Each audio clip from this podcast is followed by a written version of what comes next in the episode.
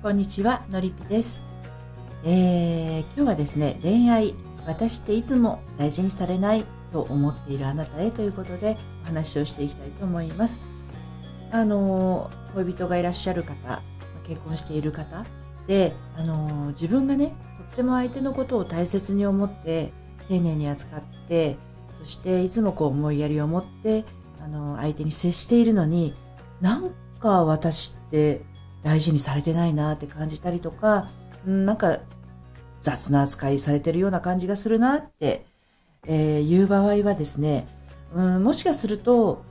あなたが先に、うん、大切に扱うものっていうのを、ちょっと順番が間違っている可能性があります。ね、あのー、相手に対して思いやりを持てるっていうことはですね、あなた自身がそういったあの愛情に溢れたすごく素敵な人なんですよね。で、素敵きな人だからこそ、こうなんていうのかな、相手に対してこう、ものすごく注ぎ込みやすいからこそですね、忘れてしまいがちなことがあります。それはですね、まず自分のことを大切に扱っているかどうかということですね。これを、あの、自分に対して丁寧にしてあげること、そして、あの、愛情を持って接してあげること。これをこれをやっているとですね、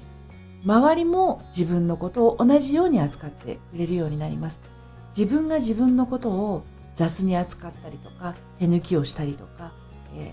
ー、見て見ないふりをしたりとか、そういうことをしていると、周りがあなたのことを同じように扱うようになります。これがね、あの、鏡の法則みたいなものですね。なので、自分にどんな風に、あの、自分がね、自分が自分にどんな風に対応しているかっていうものが、周りが自分に対する対応になってきますので、まずはあなたがあなた自身に対して誰よりも思いやりを持って温かく接するということです。例えば食べ物一つとってもそうですよね。自分がこのように生を受けた時にもらった大切な体を粗末に扱ったりとか、うん、これは食べるものもそうです。体に栄養のあるもの、体が喜ぶものをあの取ってあげたらもちろん体は喜びますけれども、体に良くないもの、健康に悪いことをやっていたら、それは体を痛めつけてるのと同じですよね。あとは、こう嫌なことをたくさん言われて気持ちが参ってしまうような状況にいつまでも身を置いておくっていうこともあなたの耳とあなたの心をいじめてることにもなりますので、そういう場からはスッと離れるっていうことがあなたにとっての優しさになることもありますね。